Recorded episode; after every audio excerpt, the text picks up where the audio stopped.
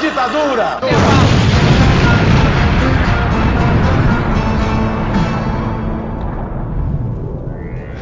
Você sintonizando na Rádio Metamorfose, aqui é o Camarada Hidalgo, mais uma vez aqui, mais uma semana depois de ter tirado uma semana de folga aí, né, gente? A gente descansou um pouquinho, porque a gente tava com muito trabalho, muita coisa acontecendo, a gente resolveu tirar uma semaninha de folga, mas a gente já voltou de volta aí aos trabalhos, estamos de volta.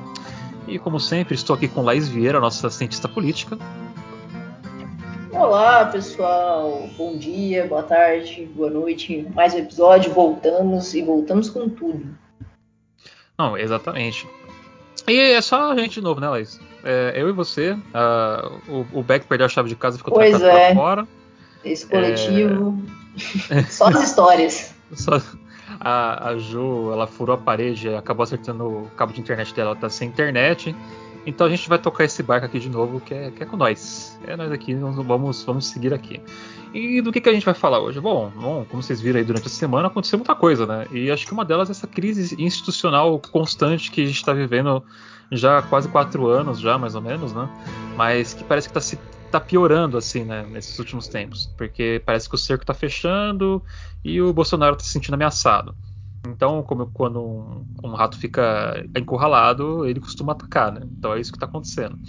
Então, para falar um pouco sobre isso, trouxemos hoje aqui o camarada André Borges para conversar com a gente. André, muito obrigado por vir para o programa de hoje. Por que você não se apresenta para o nosso público? Quem é você na fila do pão, André? Por favor. Opa, então, é... boa noite. Ah, eu, eu sou professor de ciência política na Universidade de Brasília e eu, é, no meu, é, é, assim, na minha carreira, né, eu tenho publicado aí na, é, sobre partidos políticos, sistemas partidários, sobre eleições também, a discussão de instituições. Ah, então é um prazer estar aqui com vocês. Não, o prazer é todo nosso aqui de você ter aceitado participar do programa de hoje. A gente se sentiu muito honrado com a sua presença aqui. E a gente vai entrar em algumas questões dessa, desses ataques às, urnas eletrônicas, ao voto impresso, a toda essa questão. Agora ele também quis. É, acho que foi ontem que ele mandou que ia mandar um. Foi ou sexta, não lembro bem agora, que ele mandou que ia fazer. ia, ia solicitar impeachment do Barroso e do Alexandre de Moraes, né? É, tentando ali demonstrar ou agitar a base dele, porque a gente sabe que isso provavelmente não vai passar. É, então vamos lá, porque a gente tem muita coisa para conversar hoje. Acho que é legal a gente começar já entrando de cabeça na pauta. Bora.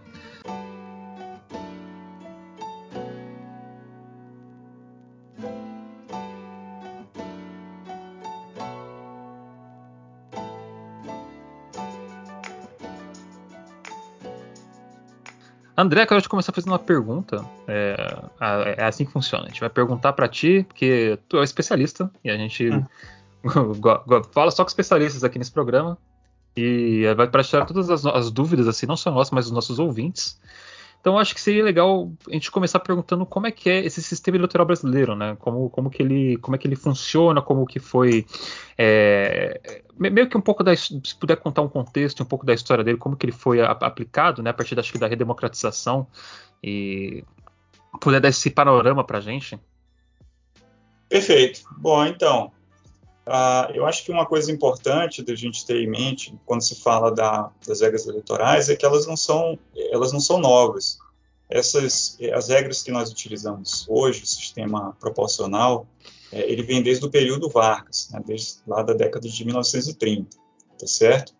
Uh, na República de 46, 64, uh, esse sistema ele foi é, ele foi retomado tá? E aí uh, teve a ditadura, é, mas é, veja que mesmo durante é, o regime militar, né, esse período de 21 anos, que é, nós tivemos um, um, um regime autoritário, é, ainda assim continuaram acontecendo eleições para deputados federais e estaduais, uh, e nesse período continuou vigorando o, é, o sistema proporcional, tá? É, com a peculiaridade que na, na, ditadura você tinha um mecanismo de sublegendas. O mesmo, é, o mesmo partido ele podia lançar mais de uma lista de, de candidatos, né? tinha essa peculiaridade. E aí voltou a, a democracia e nós retomamos, é, na realidade, o, o, mesmo sistema eleitoral que, tá, que já existia né, lá atrás, na, é, na República de 46 e 64, com algumas alterações a, no que diz respeito ao tamanho dos distritos, né? ou seja, a, o tamanho dos, é, é, das circunscrições eleitorais. É, na, quando a gente fala de tamanho de distritos na ciência política, a gente quer dizer a quantidade de cadeiras que são é, eleitas em cada circunscrição, né, que no nosso caso são 27, né, são os estados, e aí é, a gente tem é, distritos que variam é, de 8 a 70. Aqui no Distrito Federal, né, onde eu estou, é, essa magnitude do distrito é igual a 8, ah, e no estado de São Paulo é de 70. Tá? Ah, então, assim, né, quando a gente compara né, o sistema que tem hoje com o que existia lá é, no período democrático anterior, a, uma, das, uma das alterações que aconteceu foi do ponto de vista da magnitude eleitoral, que aumentou. Né, a gente passou a ter é, distritos maiores é, do que existiam naquele, naquele período. Tá? Ah, e, e, bom, o, nós utilizamos também um sistema de lista aberta, ou seja, o, o eleitor ele pode votar tanto nos em candidatos quanto é, em partidos. Ah, e aí o que ocorre é que a, a ordem dos candidatos né, nas listas partidárias depende da chamada votação nominal, ou seja, é, os candidatos mais votados ah, do, do né, de cada partido. Aí eu não, eu não, vou, bom, não vou entrar de, em coligação aqui. Vamos, vamos supor, né, que não, é, é, vamos supor um cenário simples, né, que você não tem coligação, que são só partidos. Então funciona mais ou menos assim, né? O, é, você você soma os, os votos é, de legenda e nominais, né, de cada partido, e você vai ter a votação do partido. É, você vai dividir aquilo ali pelo quociente eleitoral, né, que é o, é, é o, é o, é o, é o total de votos que você precisa para obter uma cadeira, e aí você vai ter, um, nessa divisão, você vai ter um determinado número de cadeiras. Né, vamos supor que seja uma divisão exata, né, se forem três cadeiras, por exemplo, né, então os três candidatos mais votados do partido é, vão receber aquela é, cadeira. É, observe que em países que usam a, a, lista fechada, por exemplo, a Argentina, né, país vizinho nosso aqui, a, funciona de um jeito diferente, né, porque na Argentina o eleitor ele não pode votar em candidato, ele vota nas listas. Então, então assim, sei lá, no, na província, né, sei lá, província de Buenos Aires, aí vai ter uma lista, ah, vamos supor, uma lista do Partido Peronista. É, aí o que, que acontece? Essa lista já vem pré-ordenada, tá? Então, ah, geralmente no sistema de lista fechada, né, essa ordem dos candidatos na lista, ela vai ser é, determinada em convenção partidária. E aí você vai definir lá, sei lá, né, o primeiro, é, primeira da lista, né, então vai ser lá o fulano de tal, o Beltrano, o Cicrano, então se, se né, a lista peronista ganhar três votos, então vai ser, vai seguir aquela, aquela ordem né, que foi estabelecida é, antes da eleição. É, no sistema que a gente usa no Brasil, não. É, o, a ordem é, das listas, né, quem, quem, define ela é o próprio eleitor, né, porque os candidatos mais, é, mais votados eles, é, assim, né, eles, é, é, é, eles vão ter mais chance de receber uma, é, uma cadeira, tá? Ah, enfim, eu, em linhas gerais seria isso, seria isso, mas obviamente, né, se depois surgir dúvidas dos ouvintes, enfim, a gente pode retomar e, e falar com mais detalhes. Professor, é, eu queria aproveitar que você já estava tocando esse tema do, da proporcionalidade no legislativo é, e fazer uma perguntinha, mas antes é, agradecer né, por você ter topado participar. E assim, só para descontrair um pouquinho, é, não sei se todos os ouvintes sabem, mas eu estou no doutorado né, lá na UNB, e aí quando eu perguntei para o pessoal de lá da ciência política, né, se eles tinham alguma indicação de nome para debater esse tema, todo mundo falando o nome do André. Assim, infelizmente ainda não tive a oportunidade de pegar aula, uhum. não sei, mas fiquei bastante curiosa, assim, ó, todo mundo falando super bem de você. Então, obrigada de novo por ter aceitado. Uhum. E, e aí, aproveitando né, que a gente tocou um pouco nessa questão do sistema eleitoral, nos últimos dias né, a gente teve toda aquela discussão e a votação sobre a questão do distritão. E aí a gente teve a volta né, das coligações, né, terceira mudança em quatro anos do nosso sistema eleitoral, e aí na maioria das análises a gente, a gente vê muito né, é, essa questão do distritão ter funcionado como um bode ali na, na sala. Né? Então, olha, a gente tinha uma coisa ali muito ruim, distritão não passou, então melhor voltar de coligação do que ter uma coisa tão ruim assim, né? E aí, se você pudesse explicar um pouquinho para os nossos ouvintes o que, que é o distritão, o que, que, são essas coligações, a gente sabe que isso tem a ver também né, com a questão dos números de partidos, partidos de aluguéis, a questão também muito discutida recentemente do fundo eleitoral. Se você puder falar para a gente um pouquinho também como é que funciona. Ok, não, perfeito.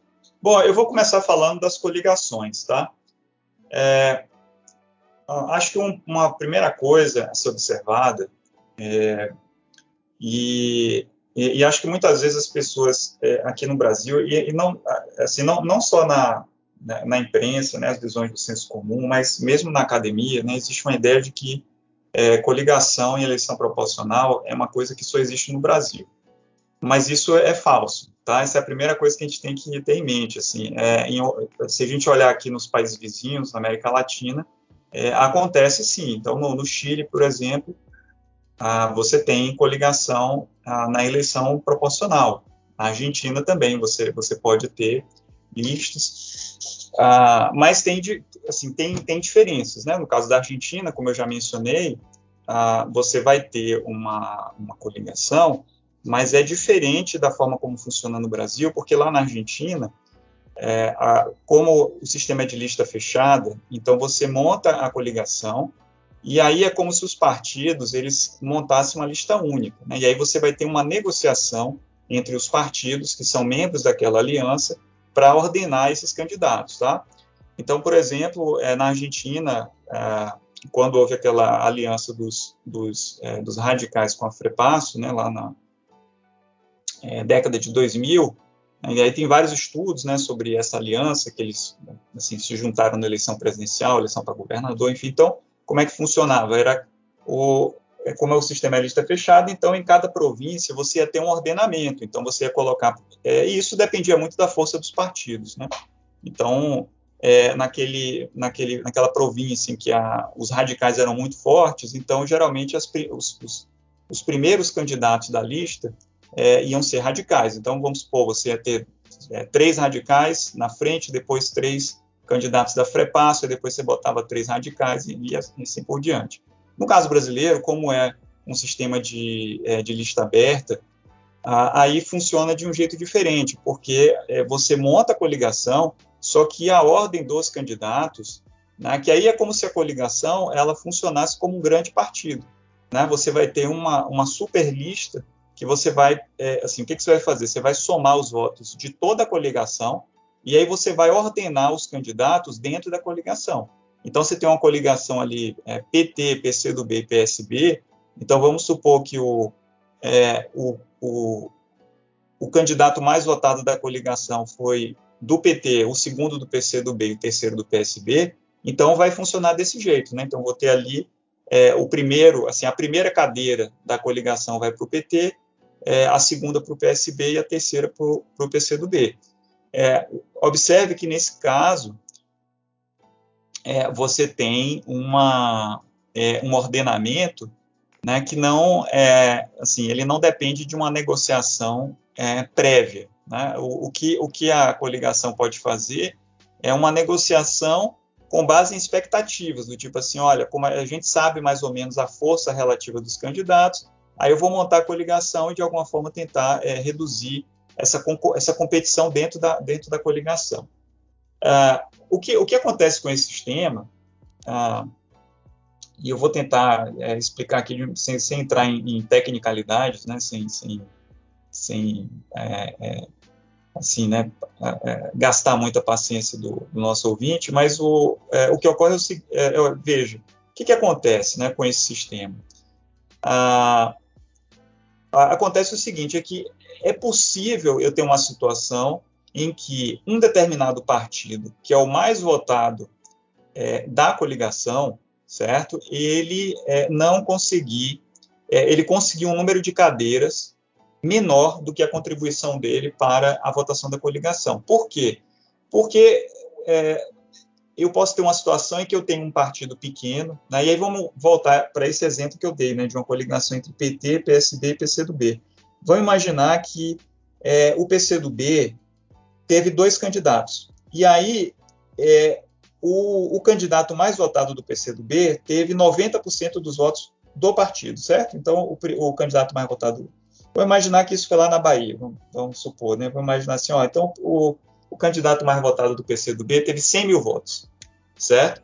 Então, o que, que acontece? Como ele teve 100 mil votos, é, ele ficou na frente, tá? Então, ele foi o mais votado da coligação. Vamos imaginar isso, ele foi o, o, o mais votado. Aí, vamos, vamos, imaginar o seguinte, que é, o PT teve é, 10 candidatos, cada um com 30 mil votos. Né? Se, eu, se eu multiplicar 10 vezes 30 mil, daria 300 mil. Tá certo? Então, o que, que vai acontecer? Né? Se o, é, é, é se o, o, outro partido que está na coligação, o, o, PSB, também tiver é, um, um, candidato campeão de votos, então eu vou ter uma situação que é o seguinte: o, é, o PCdoB, quer dizer, embora ele tenha tido, né, nesse meu exemplo, muito menos votos do que o PT, né, como esses votos estão concentrados em um único candidato e a ordem na coligação ela depende é, basicamente da votação nominal, o que acontece é que o PCdoB vai ganhar uma cadeira é, que talvez ele não ganhasse, né? talvez ele não ganhasse. Se fosse uma, uma distribuição ah, do, das cadeiras da coligação, levando em conta o tamanho dos partidos, né, provavelmente na, um, uma dessas cadeiras deveria ir para o, para o PT, né, porque, é, como eu mencionei, nesse meu exemplo hipotético, o PT teve uma, uma votação muito maior do que o PCdoB. Mas o que acontece é que, como essa votação ficou dispersa né, entre, entre os, os candidatos, então, é, um jeito de pensar isso, pessoal, é o seguinte: é como se eu monto a coligação, é como se tivesse uma transferência de votos dentro da coligação. E às vezes o que acontece é que o partido grande ele acaba transferindo o voto é, para é, para o, o, o, partido pequeno né? Porque, é, como eu mencionei, para conseguir cadeira, né, você, você precisa atingir o quociente eleitoral, tá? Então, vamos imaginar que, é, nesse exemplo que eu dei, o, é, eu, eu, mencionei que o, né, o, o PCdoB teve é, um candidato aí com é, 100 mil votos. Né? E vamos imaginar que a votação total do PCdoB foi 120 mil. Ah, mas é, vamos supor que o quociente, ou seja, o mínimo, seria 300 mil tá certo? É, então veja, se o PCdoB concorresse sozinho, ele não conseguiria atingir o quociente, porque ele teve 100 mil votos. Mas como ele está dentro da coligação, e a coligação somando os votos, né, porque veja, o PT teve 300 mil, né, o PCdoB 120, então eu já somei aí, 300 mil mais 120 mil, vamos supor que teve mais é, 120 mil votos ali do, é, do 200 mil, vamos supor que seja 200 mil votos do PDT, né? então a coligação teve é, 600 mil votos. Então ganhou duas cadeiras. Ah, o candidato do PCdoB foi o mais votado. Então o que acontece na prática é o seguinte, que a coligação permitiu ao PCdoB é, ultrapassar esse quociente eleitoral. Né? Se o PCdoB não, não fizesse a coligação, ah, não elegeria, é, provavelmente não, não conseguiria eleger. Tá? Então, é, na prática, né, a coligação, do, da forma como ela é usada no Brasil, ela acaba beneficiando os partidos pequenos, né, porque, é, na prática, ela, ela é, permite uma transferência de votos né, dos partidos grandes para os pequenos. Ah, é, e é por isso que a coligação ela ajuda a, é, assim, ela acaba favorecendo a sobrevivência dos pequenos partidos, tá? Bom, vocês querem que eu continue e fale do, do Não, que isso. a gente vai chegar nesse ponto. A gente vai chegar nesse ponto. É, até acho interessante a gente, antes de chegar no distritão e falar um pouco sobre fundo eleitoral tal, é, para os nossos ouvintes, né, eu acho que a gente dá uma breve explicação da diferença entre os três poderes, né? Que eu acho que isso, muita gente não sabe, né, diferenciar os três poderes. E eu acho que seria legal a gente falar um pouquinho, né, do, de cada um deles, assim, e explicar a importância, né? Se você puder dar essa pequena aulinha pra gente, André, se não for, ah, não for pedir muito. Poderes. Isso, eu acho que seria, acho que seria interessante, porque daí a gente pode entrar depois naquela, na questão do porquê que o Bolsonaro está atacando tanto os outros poderes, né? Tipo, porque eu acho que é importante a gente ter esse contexto geral né, da coisa. Sim, não, tudo bem. Bom, então, o, o Brasil utiliza um sistema presidencialista, que é um, um, sistema de governo mais utilizado aqui na, é, na América Latina, pra, né, praticamente todos os, os, países aqui da América Latina, com algumas exceções, eles são é, presidencialistas. Ah, nesse sistema, você vai ter um, é, um poder executivo um, e um poder legislativo é, que são eleitos é, de forma independente entre si, né, que são é diferente do modelo parlamentarista, né, quando você tem um, é, uma, uma, dependência entre o executivo e o legislativo, né, porque os, os, gabinetes dependem da, a, da maioria legislativa. Tá? Bom, o, é, assim, na, na, nossa Constituição, o poder, o poder é, assim, o, o é, tanto o poder executivo quanto o poder legislativo, né, eles têm a prerrogativa de é, propor legislação, tá? Então, aqui no Brasil, é, o presidente da, da República, né, os seus é, ministros, é, têm essa prerrogativa de é, propor projetos é, de lei, tá? O, o, nosso presidente também né, tem o poder de, de medida provisória, ah, mas, obviamente, ah, né, como a gente está falando né, de um sistema é, de divisão de poderes, né, esse poder não é absoluto. Então, o, o, quer dizer, o presidente ele, ele, ele tem essa prerrogativa, né, ele pode é, propor legislação, e, e aí, é, para os nossos ouvintes, é importante que as pessoas tenham consciência de que é, não é assim em todo lugar, tá? Então, nos Estados Unidos, por exemplo, se você olhar lá a Constituição americana, o, o, presidente da República nos Estados Unidos ele não tem essa prerrogativa, tá? A Constituição é o, o, o presidente ele não pode é, propor diretamente uma legislação. Então, é hoje o presidente é o Joe Biden do Partido Democrata. É, se ele quiser propor um projeto de lei, ele precisa pedir é, a um parlamentar do partido. Um, geralmente ele vai pedir para um, uma liderança né, do Partido Democrata que é, é é, entre com esse projeto de lei. Mas, de qualquer forma, né, assim, eu, e aí eu estou falando aqui um pouco de variações né, de, de países é, presidencialistas, mas, de qualquer forma, é, no, no, regime presidencialista, a gente pode dizer que é, esses, assim, né, esses poderes eles são independentes, é, o legislativo ele vai ter essa prerrogativa de aprovar as leis e também de fiscalizar o, o executivo. Tá? É, isso é o que vai aparecer é, nas constituições presidencialistas, né? essa ideia do, é, do legislativo né, como um ente que, que, que aprova as leis tá? É, e que também tem o papel de fiscalizar. Tá?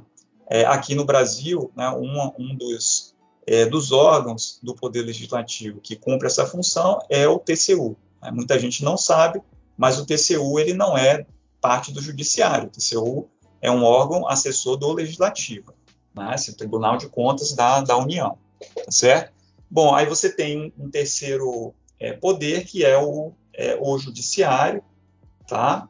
Ah, e aí o judiciário, ah, assim, as, as, né, olhando aí as cortes superiores, né, ele tem ah, um papel importante, que é garantir o, é, o respeito à Constituição, né? Ele vai fazer o, o a, é, no caso específico do Brasil, né, a gente tem uma Suprema Corte, é o, é o, é o STF, né, que aí ele tem um papel de controle de constitucionalidade. Assim, vai, é, e aí ele vai fazer é, assim, esse controle, a dois, assim, ele vai, é, digamos assim, né, controlar os demais poderes, né, tanto o legislativo quanto o executivo. Então, é, ele tem que ser provocado, mas né, se, um, se, o, se o Congresso por exemplo, né, aprovar uma, uma lei que fere a Constituição, né, e, e aí o, o, o, STF for provocado, tiver uma, você tem as ADINs, né, ações diretas de inconstitucionalidade, ele pode, é, digamos, atuar né, no sentido de, é, é, é digamos assim, né, de, é, de vetar essa, essa legislação. Né? Assim, o, o, STF atua como, é, como um guardião da, da Constituição. Tá? É, bom, grosso modo é isso, né? Assim, a gente tem esse, esse sistema é, de, de, tripartição de, é, de poderes, tá? Ah, que é, ah, diga-se de passagem, né, assim, um, modelo que nós, assim, algumas, é, alguns elementos né, desse modelo que nós temos é, foram copiados dos Estados Unidos, tá? Assim, a gente copiou, é claro, tem, tem, tem diferenças, né? Eu mencionei aqui né, a questão que o, o, presidente brasileiro ele tem muito mais poderes legislativos do que o presidente americano, é, mas essa ideia, por exemplo, de ter uma, é, uma, uma, Suprema Corte, né, um, tribunal que, com esse papel de, de controle de constitucionalidade, é, sem dúvida, isso é algo ah, que foi inspirado na Constituição é, norte-americana. Tá? É, enfim, acho, acho que grosso modo seria isso. Não, perfeito. Eu acho que deixou assim uma boa explicação para talvez para quem é leigo no assunto, né? E eu acho que já dá para puxar o gancho do porquê que o Bolsonaro tá atacando tanto esses outros poderes, né? Se a gente parar para fazer a comparação. Ainda mais agora com atacando a STF, é, atacando até os regulatórios de, das eleições, os órgãos regulatórios das eleições. Então, é, como que a, a, você que é, que é, do meio, assim, né, que estuda esse, esse campo, é, observando esse, esses tipos de ataques que andam sendo feitos, o que, o que a gente tira disso, sabe? O que, que a gente consegue entender do que está sendo feito? Real, realmente é algo assim que ele pode, que ele vai tentar fazer, assim a gente consegue analisar. É, né, gente? Tentar tá ameaçando, ele já é um golpe assim em si, mas assim, ele tá a todo vapor, né, querendo é, acabar com as instituições. Sim. Mas, mas assim, a gente vê ali agora esse movimento contra o STF e as bases, tentando movimentar as bases dele contra o STF, que como, o STF não é perfeito também, né? A gente tá muito torcendo pelo STF, se, deve, se dá para torcer ultimamente é porque a gente tá no, numa situação maluca do país, né? Tipo, então a gente meio que meio que a gente também, também não é assim. Mas a gente vê o presidente com as Forças Armadas, apesar das Forças Armadas estar tá, tipo num eterno é, confia, confia que a gente não vai fazer nada, hein? Confia que a gente, tá, a gente tá de boa aqui, a gente não vai dar um golpe, não. Mas tudo que a gente vê, na verdade, é o oposto, né? Então, a gente vê nessas ameaças, esse, tentando esse, essa movimentação do público, né, do, que segue ele, porque é algo muito passional, né, não tem mais a ver com verdade ou, ou mentira ou corrupção, é, é questão de seguir quase que uma seita, né. Então, como que a gente consegue ver essa, essa como diria o Marcos Rogério, as narrativas se formando assim, esses ataques se concretizando, ainda mais recentemente com aquela tentativa de intimidação com a, a passeata de tanques, né, que hum.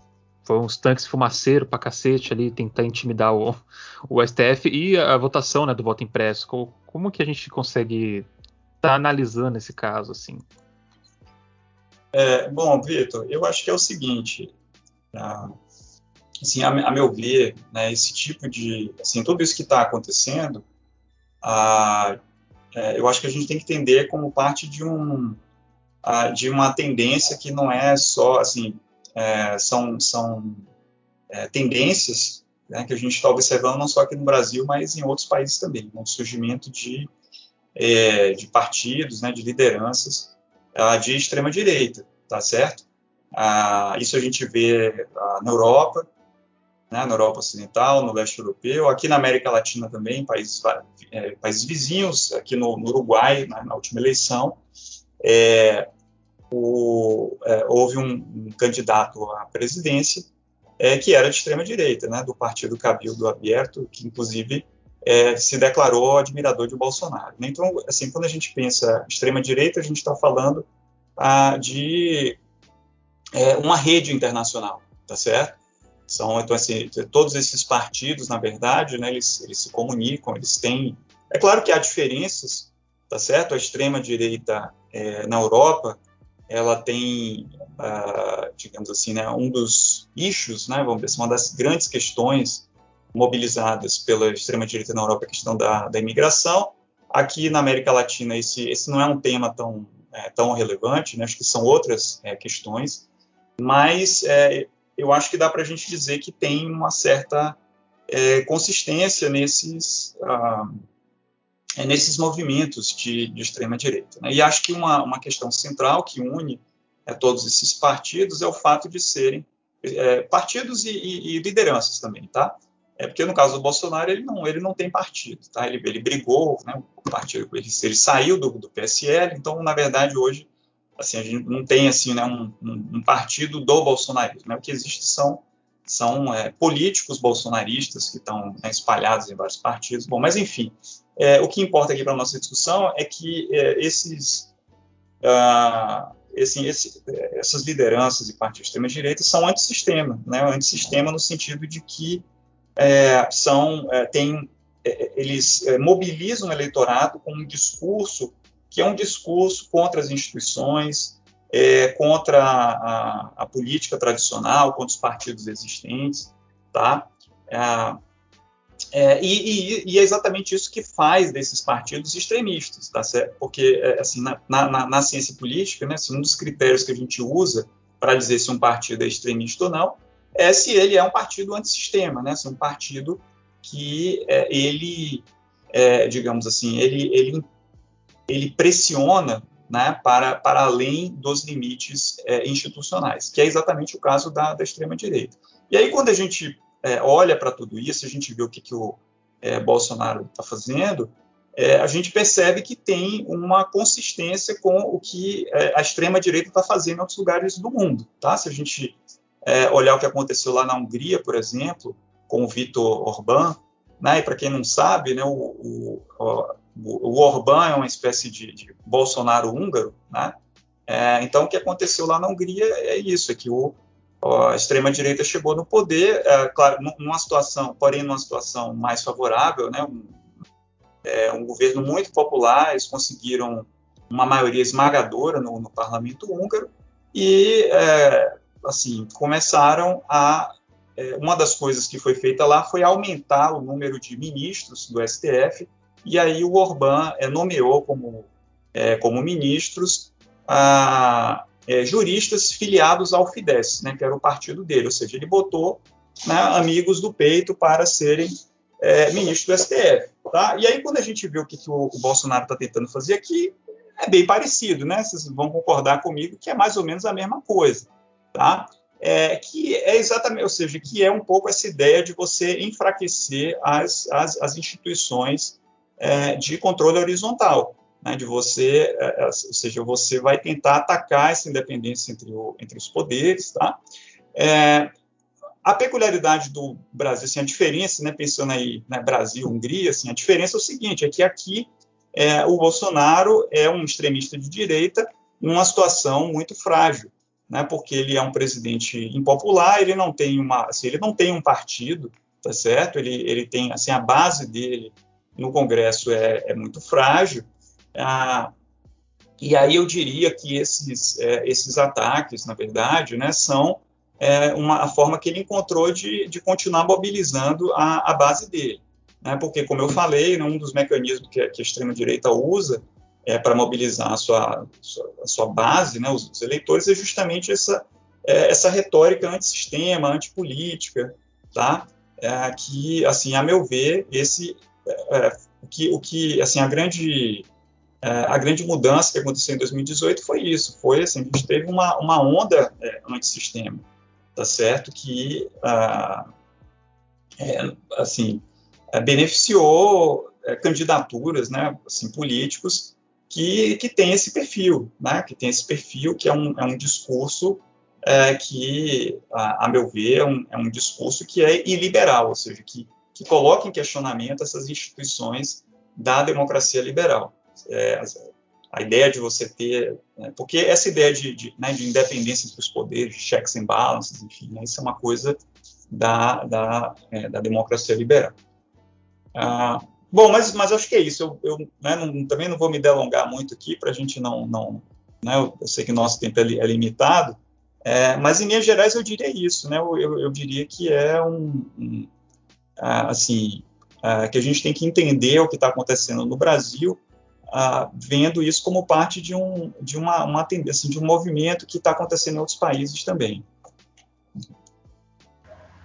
Professor, aproveitando que o Hidalgo e você também tocou na questão do, né, do, do voto impresso, a gente falou um pouco também sobre o sistema eleitoral. A gente acompanhou também recentemente né, todos esses ataques e fake news sobre as eleições em si, as urnas eletrônicas, toda aquela discussão de voto auditável.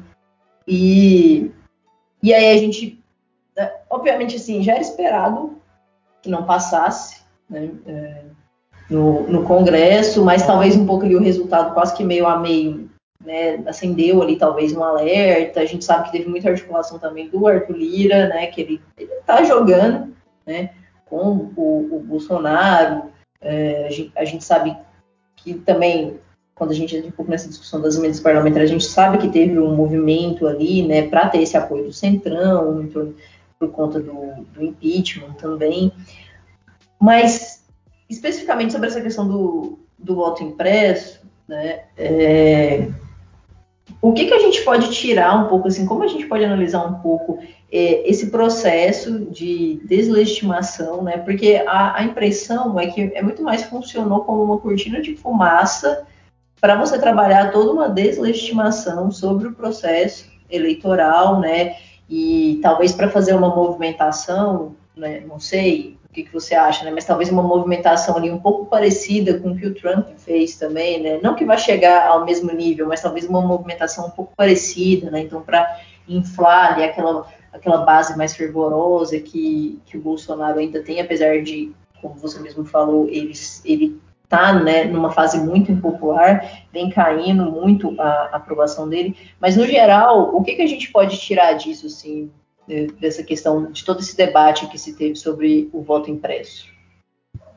Bom, então, eu, é, eu acho que é, o objetivo uh, dessa campanha, na verdade, não é, assim, não é nem nunca foi, é, assim, não, isso não tem nada a ver com é, uma preocupação com transparência, tá? Eu não, eu não acho que seja isso, é, até porque o presidente Bolsonaro é, ele, antes de ser presidente, é, se elegeu inúmeras vezes deputado federal por esse sistema de urnas eletrônicas, tá? Então, é, e até onde eu sei, ele, ele nunca reclamou, tá? Ele, eu nunca... É, e outra coisa, né? Assim, se é, de fato é, o presidente, o seu, seu grupo político estivesse preocupado com a fraude nas eleições de 2018, eles poderiam muito bem ter pedido a recontagem dos votos. Tá? É, o presidente falou várias vezes que ele teria ganho no primeiro turno. Mas a pergunta que fica é se, se é esse o caso, por que ele não pediu para recontar? Tá? Então, assim, é, na, na, realidade, o, a, a, questão é, é, assim, o objetivo disso é colocar em dúvida a integridade do, é, integridade da, das urnas. É, eu acho que é esse o, o objetivo, tá?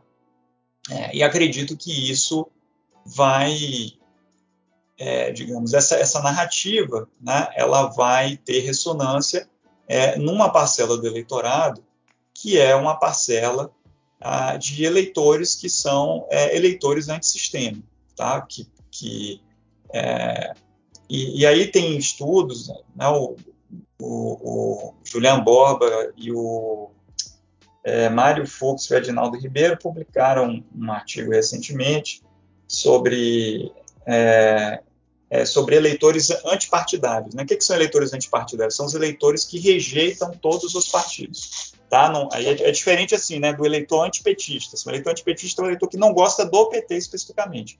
Mas você tem um tipo de eleitor que ele, ele não gosta de partidos, né? assim, ele, que ele rejeita os partidos políticos. Tá?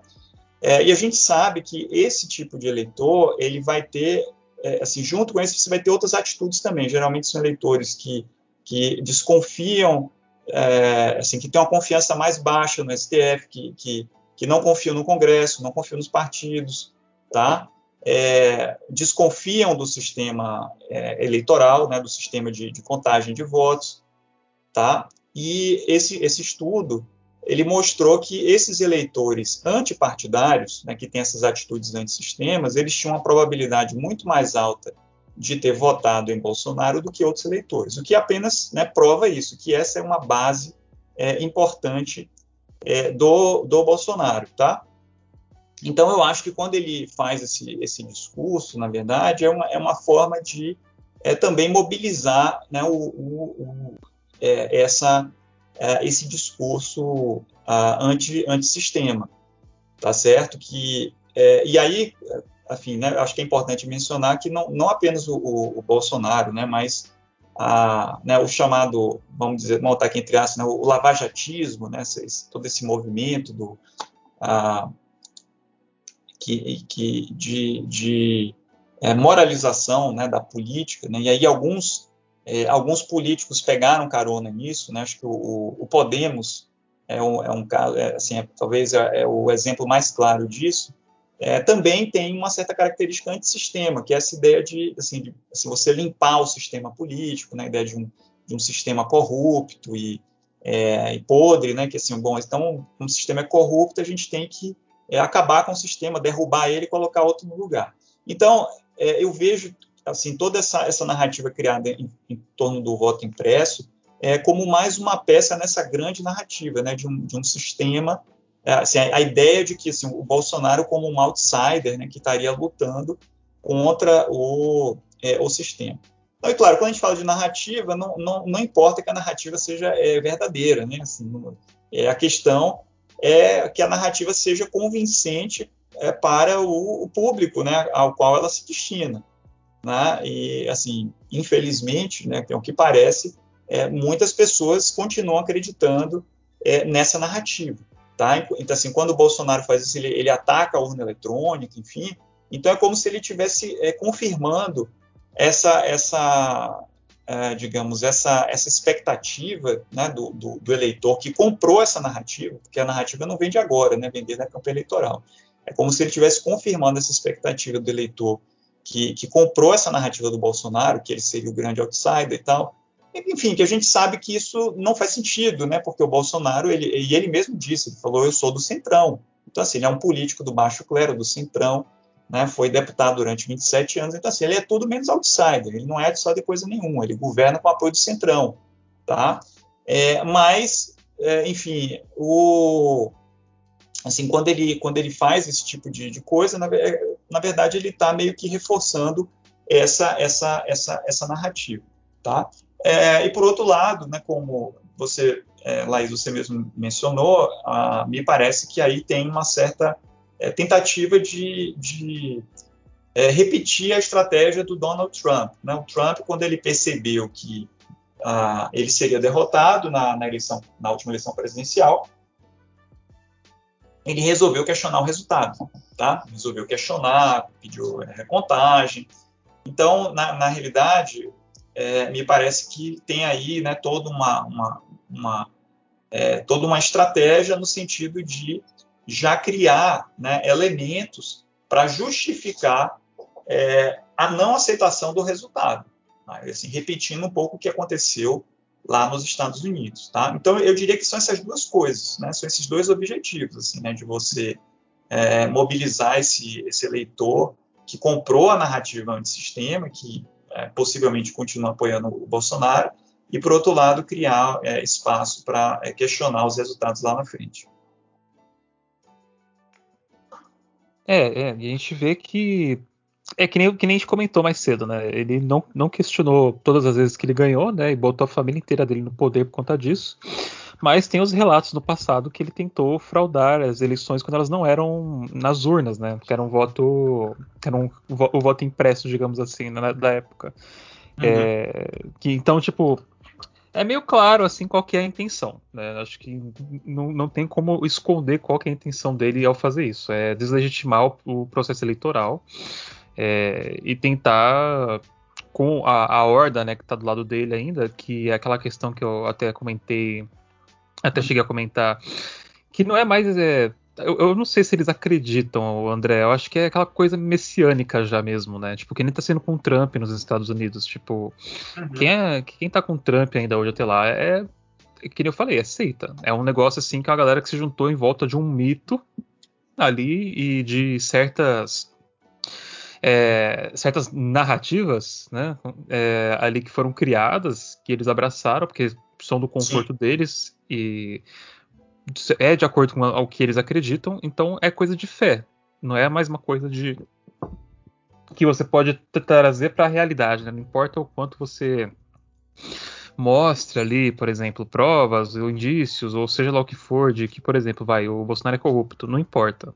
É, para essa galera que está com ele até, até agora, eles têm outros interesses, né, que vão além desse. Então é uma questão muito mais de fé, eu imagino assim. E assim, até a gente falando para acho que até uma já está quase com uma hora de gravação, já passou rapidinho. É, a, gente, a Constituição de 88 e com as instituições que temos hoje em dia, você realmente acredita que elas estão funcionando assim realmente? Que, ou se já não teve algum tipo de ruptura democrática? Porque a gente já chegou bem longe, assim, né, acho que do que era aceitável de deixar acontecer. E o que a gente vê é que assim, eu, eu, sempre vejo que é uma, um grande esforço de não, não mobilização, né, desses, desses, desses é, desses órgãos, assim, né? Parece que eles estão correndo um pouco atrás agora, porque o, a corda chegou no pescoço, né? E viram que não, não tinha como brecar o Bolsonaro, porque ele está aparelhando tudo que ele pode aparelhar, ele está aparelhando, ele está colocando lá os amigos dele, as pessoas que pensam como ele e tal, é, nos cargos né, de, de liderança disponíveis e ele está fazendo o que ele pode. Tanto que o, o Roberto Jefferson ele só foi preso porque correu em sigilo, né? Todo o negócio que. essa ordem de prisão dele. Senão tinha vazado, o Roberto Jefferson acho que não estava nem no Brasil, ele tinha conseguido fugir. É... Como é que, na sua opinião, assim, tipo, observando o, o atual estado que estamos, assim, é, tá tendo esse, essa resposta das, das instituições, assim? Bom, eh, Vitor, eu acho que é o seguinte: é, primeiro, ah, assim, a meu ver, o debate está um pouco mal colocado, né? Porque, assim, dizer que as instituições estão funcionando é, é um pouco vago, né? Porque, assim, bom, mas funcionando, assim, funcionando em, em comparação com o quê? Né? Porque, primeiro, a gente tem que estabelecer algum tipo, assim, se a gente está falando de performance das instituições, a gente tem que falar de, né, do ponto de vista comparado, tá? É, e aí, eu acho que na ciência política brasileira, ah, assim, né, tem é assim, tem colegas que têm uma visão, ah, digamos, mais otimista. Né? Eles acham, olha, assim, até ali 2014 estava tudo funcionando muito bem, porque né, então essa ideia de que o presencialismo de coalizão funciona e, e que gera maiorias e tal, é, enfim, bom, mas é, é, é só que né, assim, quando a gente pensa o sistema político, é, me parece que não dá para reduzir assim, né, não dá para a gente ficar olhando só para a governabilidade, entendeu? Porque assim, é, assim, porque isso é apenas uma dimensão, né? Saber assim, se o presidente tem maioria, se, se consegue legislar, ou seja, se o governo governa, bom, mas isso é, é o mínimo.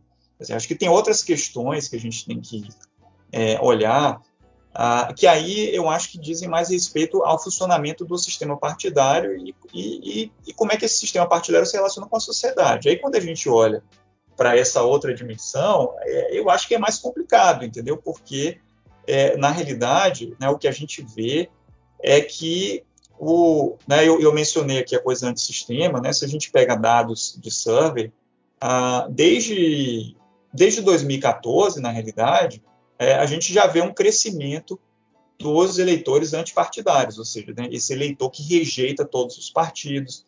Então, a gente vê também é, um crescimento da desconfiança em relação aos partidos políticos, ao Congresso, tá? Então isso, isso começou lá atrás, ali em 2013, né? 2013 teve, teve né, todo aquele, aqueles, é, aqueles movimentos é, que tinham um, um, caráter muito antipartido, né? Contra, contra a política tradicional, enfim. É, então assim toda uma, uma insatisfação é muito grande. É, e eu acho que isso tem a ver com o fato é de que os partidos no Brasil eles não conseguem desempenhar né, as funções mínimas né, que você espera do, de um partido, tá? É, e aí, em parte, isso tem a ver com a fragmentação absurda que a gente tem, tá certo? Porque, na verdade, o nosso sistema partidário é uma grande sopa de, de, de letrinhas, tá? Ah, e, é, assim, né, o, o, o é, é por conta também né, de você ter tido uma certa convergência ideológica entre os partidos, tá? assim, as diferenças entre as legendas elas é, se reduziram com o tempo. Né? Assim, o PT, que era, digamos assim, a grande alternativa de esquerda, ele ficou mais parecido em relação aos outros partidos. Tá? Então, acho que a gente tem que olhar um pouco para isso aí. É, agora, é, quando, quando a gente olha para o que está acontecendo agora, até porque isso que eu falei até agora, até aqui, é meio que um, um certo um pano de fundo, né? Assim, o que, que aconteceu antes do governo Bolsonaro.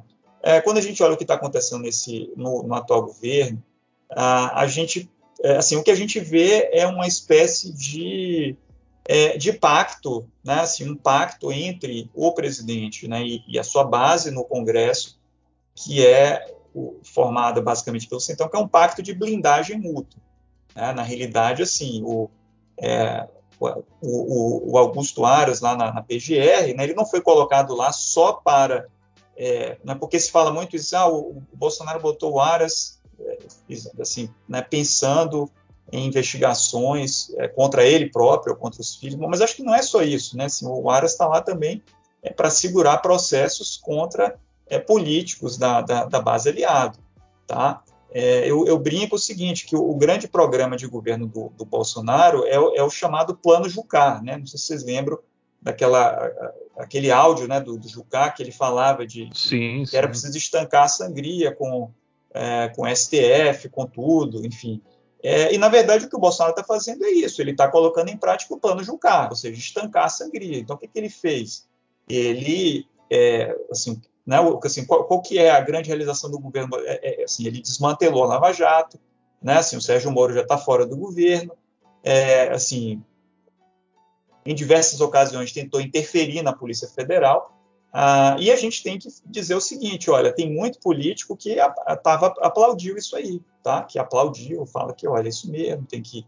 Veja, eu não estou dizendo, é, assim, né, eu não eu não estou dizendo que eu acho que é, o que a Lava Jato fez foi certo. Né? A gente viu aí a, o, o, escândalo da, da, da, Vaza Jato, né? todos, todos os grampos e, e as coisas que.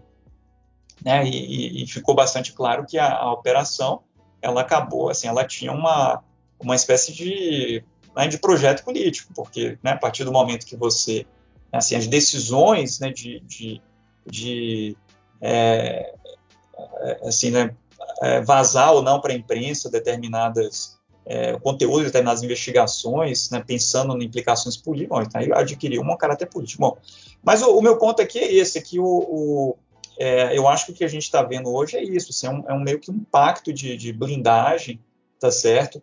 É, e é isso que permite ao Bolsonaro fazer, assim, atuar, né, é, digamos assim, no, no é, ao, ao, arrepio da Constituição, né, porque assim, tem mais de 100 pedidos de impeachment, tá certo? Uh, tem inúmeros motivos para o impeachment, o impeachment não sai, né? E eu acho que não sai porque o Bolsonaro está entregando um pouco o que é uma parte da classe política quer, que é isso, que é uma, uma blindagem, que assim é você é você reduzir esses controles, tá? A gente vê aí, assim, bom, qual é a agenda do Arthur Lira? Né? A agenda dele é o seguinte, ó, aprovar uma uma, uma, né, uma grande, assim, passar, né, passar a boiada no que diz respeito à legislação eleitoral, que é o quê? Enfraquecer o, o TSE, entendeu?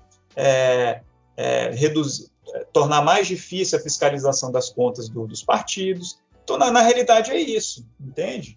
É, e, claro, o, o é, é, assim, né, quando você ah, caminha para uma agenda desse tipo, é, o resultado disso é que é o seguinte, você vai enfraquecer as instituições democráticas, entendeu? É, na verdade, é, assim, é, é isso. Né? E, para piorar esse cenário que a gente tem, o, um presidente que, ah, assim, que, cuja candidatura não pode ser entendida se a gente não olhar para o crescente envolvimento dos militares, tá certo? Porque, assim, quem foi que elegeu, assim, quem foi que botou o Bolsonaro na presidência, entendeu? Foram os militares, tá? Assim, ele, ele lançou a candidatura dele né, no, no, dentro dos quartéis, tá? Então, assim, eu, eu acho até curioso, né, que a, assim, a imprensa fica falando do Bolsonaro e dos militares como fossem duas coisas diferentes, mas não é, é tudo uma coisa só, entendeu? Assim, todos esses é, e muitos desses generais que hoje ficam escrevendo artigo na imprensa, falando assim, ah, porque é um absurdo o que o Bolsonaro está fazendo, pô, mas eles apoiaram, entendeu? Então isso é uma grande hipocrisia. Né? Na realidade, é, assim, né, tudo uma coisa só. E aí é, você tem um presidente que é um, um, assim, um saudosista da, da, ditadura, tá certo? Ele é, ele representa a linha dura da ditadura. É, e, é, e, isso explica também esse discurso golpista, tá? é, essa, é, assim, essa insistência né, em, em, usar o, a ameaça de golpe como uma, uma, uma arma, né, uma, uma, assim, uma, você, isso vira um instrumento de barganha política. Assim, como ele é um presidente fraco, que não tem apoio popular, assim, que tem uma base no Congresso muito volátil, então, quer dizer, o que, é, bom, é o que, que resta a ele? Bom, o que resta é, é fazer esse, é, é, usar a ameaça, tá certo? É, eu acho que uma, uma, é, uma democracia, né, onde esse tipo de recurso extraeleitoral ele se torna corriqueiro, bom, essa não é é, essa democracia não está funcionando normalmente, tá bom?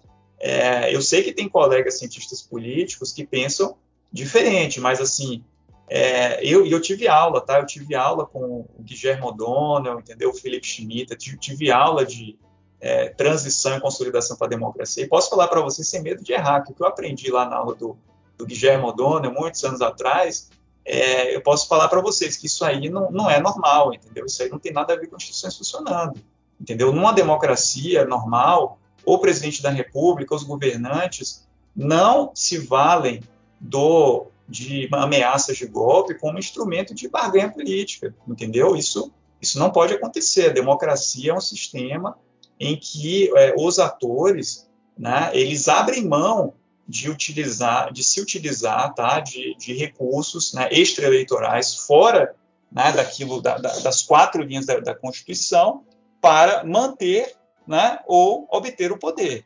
E quando, quando o Bolsonaro faz ameaça de golpe, na verdade é isso, ele está é, usando tá, estratégias que estão fora das quatro linhas da Constituição para tentar manter o poder. Na verdade é isso, assim, é para porque ele, ele não quer largar o osso tá certo? Ele, ele quer evitar o impeachment a qualquer custo, ele quer evitar a derrota a qualquer custo, é, e aí ele apela para essa carta do, do, golpe, tá certo? É, uma democracia onde, isso, onde acontece isso, tá? É, e assim, o Congresso se omite, né, porque é isso que a gente está vendo, o Congresso, é, o Congresso se, se omite, tá? O, Rodrigo Pacheco, que é o, o presidente do Senado, ele só foi fazer um discurso porque ele foi pressionado pelos colegas, entende?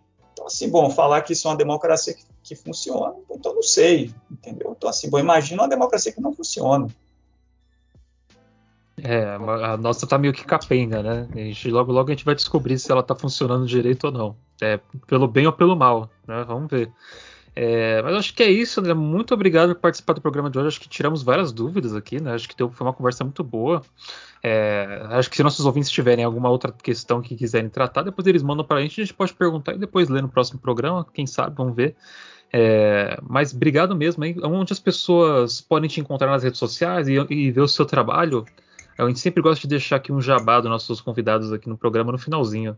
Ah, tá. Bom, eu, eu ah, eu uso de forma mais intensa o Twitter. Ah, como sempre. Ah, no Twitter. Bom, vamos para o botiquim do Metamorfose. Sou eu e a Laís hoje, né? Coisa rápida aí, que a gente tem algumas coisas para conversar. Bora lá.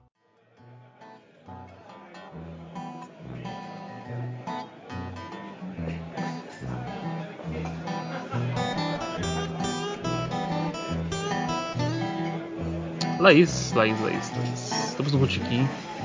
É, manda bala aí, o que, que saiu seu essa semana no jornal? Eu vi que saiu uma coisa no mesmo dia que eu lancei uma coisinha, né? Tipo, infelizmente o, a, a Ju e o Beck não estão aqui para falar das coisas que eles escreveram, mas a gente tá por aqui e tem uma semana inteira aí de produção pra gente falar. Então, eu vou aproveitar que a Ju e o Beck não estão para comentar rapidinho para os ouvintes o que, que eles é, publicaram essa semana, né?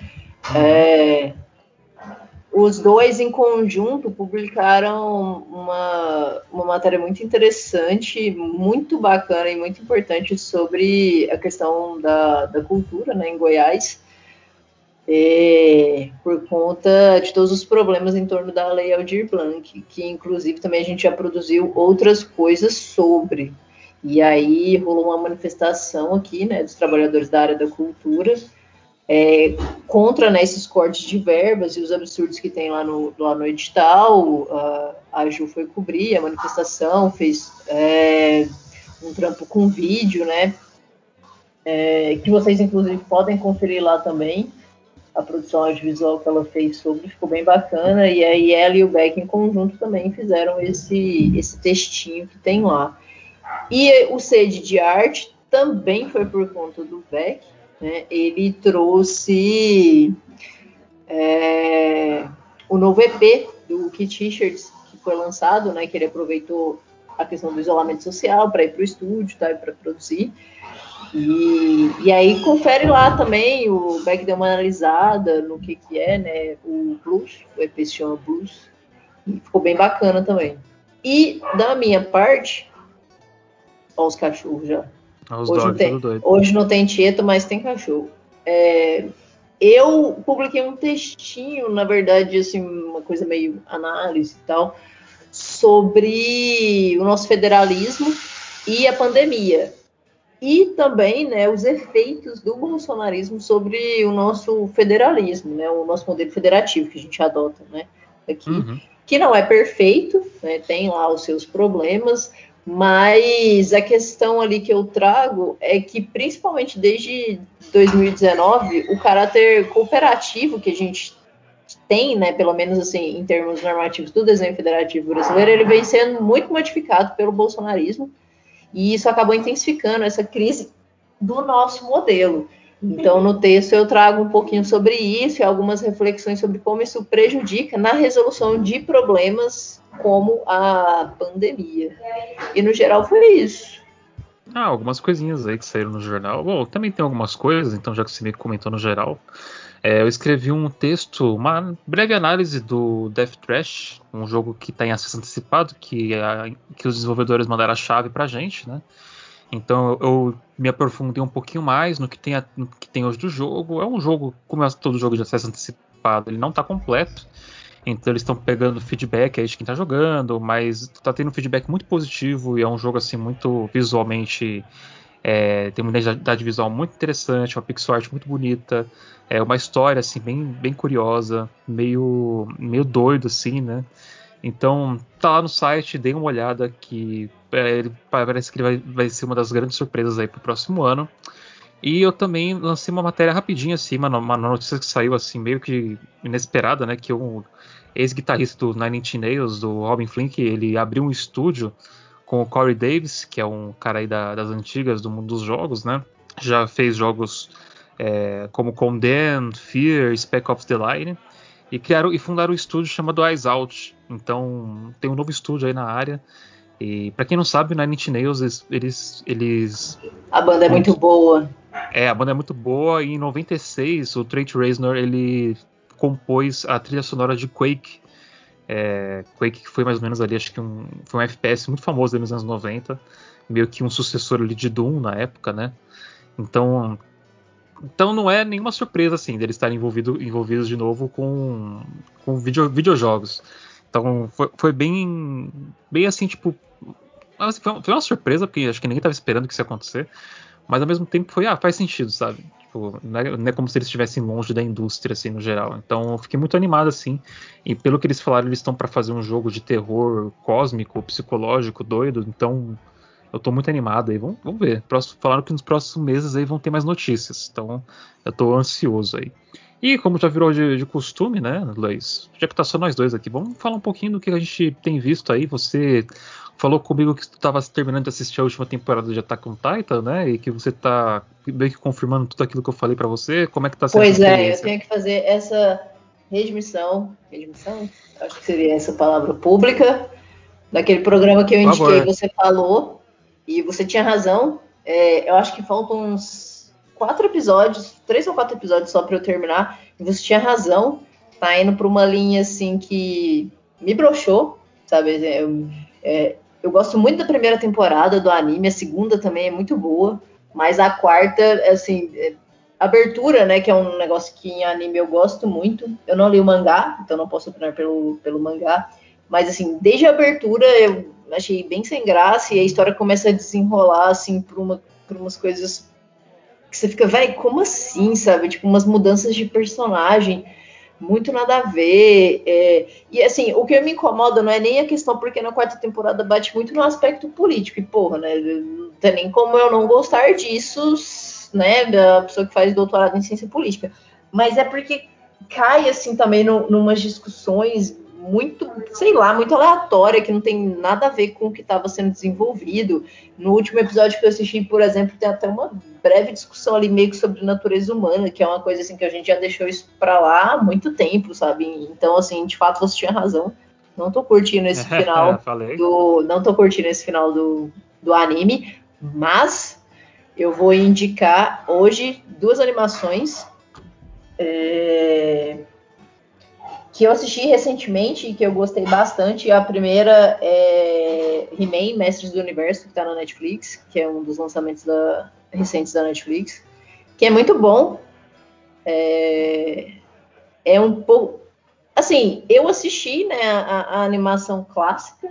É, Para a galera que é mais velha que assistiu também, acho que vai gostar tem coisas assim bem melhores, né? traba é, trabalham mais outros personagens, não fica tão focado no He-Man, eles até fazem né, uma zoeira eu... com a, aquelas liçõezinhas de moral bem Vamos ser bem sinceros, assim, né, Laís? O, na... o, de, o, desenho original do He-Man, é, ele foi só uma estratégia de marketing para vender boneco zoado do Conan. Sim, sim, é pra, sim. A, a, galera não sabe disso nessa história, mas tipo, o He-Man só existe porque uma leva de boneco do Conan que eles estão tentando vender saiu zoada e eles falaram, pô, a gente tem que fazer alguma coisa com isso aqui. Daí inventaram o He-Man, aquela animação tosquíssima dos anos 80 que a gente ama, né? É, e que ganhou agora essa nova. Não é a primeira vez que fazem uma adaptação nova de He-Man, acho que já é a terceira vez já. Ali, acho que nos anos 90 teve um He-Man horrível, uma animação horrível do He-Man com um esqueleto que tinha pele. E depois teve uma outra outra animação do He-Man também, acho que nos anos 2000, assim, meio que naquela onda das novas Tartarugas Ninja. Então não é nenhuma nenhuma nenhuma novidade. Então eu não entendo também porque que o pessoal ficou tão, tão puto assim, né, com o, o que o a, a, série, da nova série animada, que tá com uma animação lindíssima pelo que eu vi, né? E propôs fazer, sabe? Porque o material original é ruim. Eu, não sei porque que a galera tá tão. tão não, mas assim, tão... essa, essa galera que tá pegando no pé, ah, porque agora a personagem principal é uma mina que não sei o que. Não, isso é, é coisa de nerd reaça, porra, para com isso. Eu não, acho que a, a, a, série amplia muito né, o universo do He-Man, apesar de que tem defensores que falam que já tinha muito disso na, na, nessa série clássica, né? Pelo menos a que eu assisti, que é ali do final dos anos 80, início dos anos 90 mas eu acho que amplia de uma forma muito mais é, enfática, muito mais convincente, trabalha melhor outros personagens. É, é, bacana não ficar focando só nele, faz algumas zoeiras com coisas que a série né, desse período hoje em dia estaria ultrapassada. É, inclusive, né, eu acho que isso é que é legal, dar uma modernizada nesses, nesses personagens, né? Eles cabem muito melhor para as discussões e para a realidade de 2021, né, sem perder um pouco daquilo né, que, que o He-Man tem né, em si, para quem, é, para quem é fã. Né, eu não sou uma grande fã, mas eu achei legal, eu assisti a animação antes e achei bem bacana essa, digamos assim, entre aspas, essa espécie de modernização que teve. Acho que não, acho que não perdeu ali os principais elementos e gostei, assim, achei bem, bem bacana. E outra animação que eu vou indicar é que essa sim me surpreendeu bastante. É Invincible, que tá no Prime. Ah, esse é, é o quadrinho. Eu assim, eu já sabia, eu já sabia que não era uma animação para criança, tá? E se alguém estiver ouvindo aqui e quiser pôr o filho pequeno para assistir, não faça isso, porque é pesada a animação, sabe? Tipo, muito sangue. É, em termos gráficos, é bem simples, assim, eu achei, né, tipo, traços e tal, assim, bem simples, mas a história é muito boa. É, é, realmente não é uma animação para criança, tem discussões muito pesadas, tem cenas bastante violentas e é muito boa, a história é muito, muito boa. Não vou dar spoiler, mas assim, é muito legal, sabe? Tem é, o personagem principal, assim, a, às vezes você tem um pouco de preguiça dele, eu pelo menos é, acho que ele não é a melhor coisa da série. O, o Mark, assim, tem vezes que me dá um pouco de preguiça. Tudo bem, ele é um adolescente, mas às vezes, sabe, tipo, tem umas coisas assim, de adolescente que você fica tipo, mano, ah, puta que pariu, sabe? Você ganhou superpoderes e você tá preocupada com a mina do colégio que você quer beijar, sabe? Tem umas coisas meio aleatórias assim, mas no geral, a série é muito boa, traz umas discussões muito boas e dá uma surpreendida, assim, né? Assim, não é aquela virada total, assim, que você fala, puta que pariu, eu não tava esperando, porque dá uns indícios, assim, de quem realmente, ele, digamos, é o vilão, mas o, o, eles desenvolvem bem o roteiro, assim, eu, eu achei bem bacana. Então, amigo, você pode esperar porque é, mais para frente vai ficar bem mais, mais interessante, viu? Esse comecinho ele é meio bobão assim mesmo. Não, eu já mas... terminei, eu já terminei a série, assim, achei não, muito legal. Eu tô falando dos quadrinhos. Esse, ah, esse tá. é, é, é, então, é do cara do The Walking Dead, né? Se eu não me engano. Eu não, também não li os quadrinhos. Tô acompanhando só a animação, dei uns ganchos ali para uma segunda, para uma segunda temporada. E se lançar a segunda temporada, vou assistir. Não, assista, vai, vai sair, porque fez muito sucesso, então certeza que vai sair. E Invincible para mim é muito melhor do que The Walking Dead. Eu acho que é a obra do como é, que é, é todo mundo fala que, é, que é a melhor obra dele, né? Que é melhor do que o The Walking Dead. Eu também não lembro o nome dele. Eu vi uma acho entrevista com ele, é... inclusive, esses dias. E acho que foi a galera do Omelete que soltou. Muito isso, massa. Robert, Robert Kirkman. Isso. Mas não lembro o nome. É, isso. Robert Kirkman. Tipo, eu lembro de acompanhar Invencível quando eu trabalhava com telemarketing, uns sete anos atrás, mais ou menos.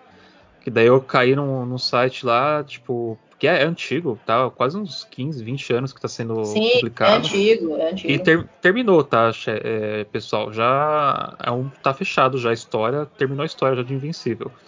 Então, e finalizou bem, sabe? Então, tipo, tô muito curioso aí para ver como é que vai ser esses, esses próximos, como é que vai ser a reação da, da galera para os próximos arcos, porque maluco, o bagulho fica doido. Você, você, se você, você acha que tá doido agora, se prepara mas, que o bagulho, o bagulho Mas e você, o que, que, você vai indicar, que você vai indicar essa semana? Ah, eu, eu, indico que todos bebam água. É, eu acho que é muito importante. Pô, aí, mas é... beber água e odiar o Bolsonaro é quase uma obrigação. A, a hidratação é muito importante, né? Mas o que eu quero fazer uma indicação aqui de um filme, um curta-metragem que eu vi ou, na sexta-feira. É um curta-metragem brasileiro chamado Egum. Egum 20, tem, acho que tem 23 minutos, ele tá lá no Porta, Porta de Curtas, né? Que tá, tá participando de um festival aí. Ele é um, é um filme, assim, um curta-metragem de terror. É, ele é dirigido por Yuri Costa. E ele conta essa história, tipo, de um jornalista que volta para casa depois de muito tempo, né? É, encontra ali os, o, o, pai numa situação. Pai alcoólatra, a mãe parece que não tá muito bem, né? É, daí ele conversa com a avó dele, daí a avó dele fala muito dessa questão ah, da, da história dos eguns, né, que são esses espíritos que, que permanecem aqui na Terra, é, que não são bons nem maus, né, mas eles precisam de um, um caminhamento ali para terminar o, terminar o, a missão deles, né, para poder seguir em paz. E meio que o, esse curto ele trabalha em cima disso e ele fala muito sobre ocupação pentecostal nas comunidades, né? E como isso é um apagamento do da ancestralidade, né? Dessas dessas é, dessas culturas, né? E, então eu acho que é um curta-metragem. Vejo, vou, vou, ver se eu deixo o link. É, vou ver, vou ver se, eu, se, eu, se eu vou deixar um link ali no, na hora que a gente subir o episódio para vocês poderem ver e voltarem também, porque eu, eu, curti, eu curti muito, muito, muito, muito mesmo. É, esse curta-metragem, o Egum, e eu acho que eu vou dar uma dica musical, hein, Luiz? Uma dica musical que faz. A coisa que a gente não costuma dar aqui, mas eu, eu acho que seria legal a gente falar um pouco sobre música também. E. Tô tentando lembrar agora o nome do álbum que eu, que eu, que eu queria recomendar, fugiu da minha mente. Mas eu acho que eu cheguei a comentar sobre isso, só que eu vejo pouca gente falando sobre, que é o aquele álbum novo do Gorillaz, né, que tá aí, que pouca gente falou, que lançou esse, no, no ano passado. Então vão atrás dele, né? Ouçam Gorillaz, uma das últimas bandas de rock decente que existe no mundo. É, tô tentando lembrar o nome do álbum, Laís, me ajuda. É, o, o, ah, eu não sei, tem tempo que eu não ouço eles, amigo. Não ah, vou conseguir te ajudar. Pera aí, não, tem que lembrar, tem que lembrar aqui. É, tem, o Demon, não, Demon Days é um dos primeiros deles. Cadê aqui? Ah, Menino, joga isso no Google. So, Song Machine, isso, foi o Song Machine, o último que eles, que eles soltaram, putz. É bom demais. Na sexta eu até tava ouvindo, mas tava ouvindo das antigas. Não, é, não, mas procurem lá Song Machine. Voltou com todo mundo da, da, da banda original, né? Saiu lá o personagem da Meninas Superpoderosas e voltou o personagem da, das antigas, o Murdoch. E então vale a pena vocês irem atrás. E pelo visto, a gente tem uma convidada especial para participar aí rapidamente do Bootkin que quer dar uma dica também, a Ioná, né? É verdade isso? É isso mesmo. Meu nome é Ioná. É... Sou uma artista e carrego muitas referências em mim. E venho convidar vocês que estão ouvindo a prestigiar um grande artista aí da atualidade, é o Getúlio Abelha. É um artista que carrega muito a regionalidade dele, muito performático, é, vem aí com brega pop, então quem gosta de muita referência visual, é uma mistura de David Bowie com, com a cultura nordestina, enfim, quem ama um brega, ouçam é, Getúlio Abelha e Marmota, o novo álbum dele, incrível. Rapaz, a gente vai, vamos botar aqui na lista então já duas dicas musicais hoje, uma nacional e uma internacional. Estamos assistindo aqueles álbuns da, que tinham antigamente da, das novelas da Globo, sabe? Então é bom demais. Mas, pô, obrigado aí pela breve participação, Ioná. Muito feliz aí de tu estar tá dando essa, essa contribuição aqui pro programa de hoje. Então, Laís, acho que é isso. Temos um programa hoje. Só nós dois aqui novamente, aqui tocando. Pois é, a dupla. Essa rádio que está aqui nos recebendo sempre. E, bom, vamos dar os nossos tchauz então, né? Aqui é o camarada Hidalgo.